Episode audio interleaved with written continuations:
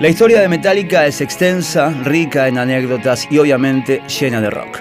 Este podcast es una adaptación en audio del libro Nacer, Crecer y Morir de Metallica, volumen 1, escrito por Paul Branigan e Ian Wingwood, editado en Argentina por la editorial Malpaso y realizado con permiso y colaboración de la misma. Parte 46.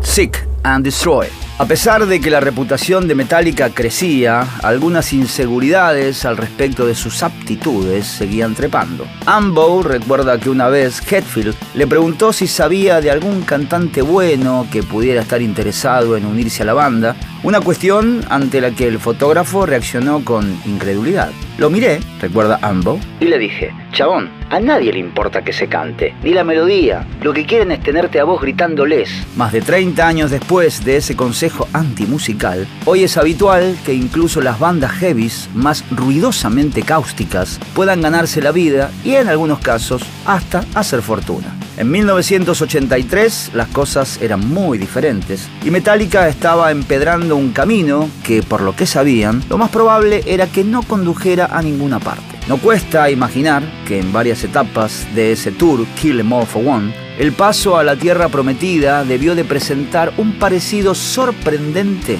con una autopista al infierno. A medida que los días se convertían en semanas, los pasajeros de la Winnebago tuvieron que vérselas con cuadros más cercanos a las penurias de los artistas de Sun Records en los 50, cuando leyendas como Elvis, Chuck Berry y Jerry Lee debían conducir día y noche para llegar a tiempo a los salones de pueblo perdidos por todo Estados Unidos, que a los jets lujosos en los que volaban estrellas como Led Zeppelin.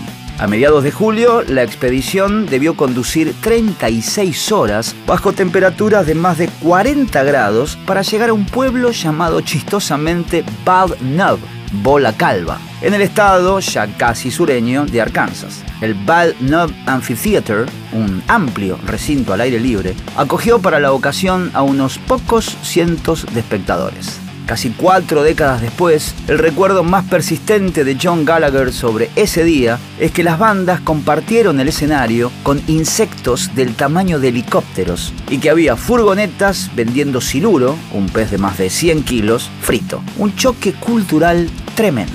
24 horas más tarde, las cosas se volvieron aún más surrealistas cuando la gira desembarcó en el Pine Bluff Convention Center, en el pueblo homónimo de Arkansas. Tras apiarse de la Winnebago, los músicos en ruta fueron recibidos por el promotor local, quien con anterioridad había recibido una información bastante inexacta, tal vez suministrada desde un teléfono en Old Bridge, New Jersey, según la cual los artistas que visitaban esa noche su humilde localidad venían justo de tocar en el Madison Square Garden de Manhattan, con aforo para 17.000 espectadores. Desde la perspectiva actual, resulta bastante comprensible un caso de credulidad así, pues eran tiempos en los que los oportunistas lo tenían más fácil para divulgar cualquier cosa cuando no estaba tan cerca el recurso de teclear para certificar la veracidad de algo. De todos modos, la idea de que unas bandas como Raven y Metallica tuvieran el peso suficiente para subirse al escenario del Garden era un disparate de proporciones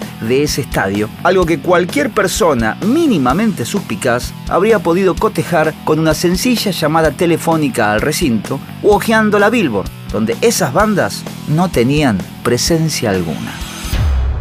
En el próximo episodio seguimos adentrándonos en la historia de Metallica en esta adaptación de Vorterix.com a un podcast del libro Nacer, Crecer, Metallica, Morir. Suscríbete en las redes sociales de Vorterix y en tu plataforma de audio preferida para recibir los recordatorios de cada nuevo capítulo.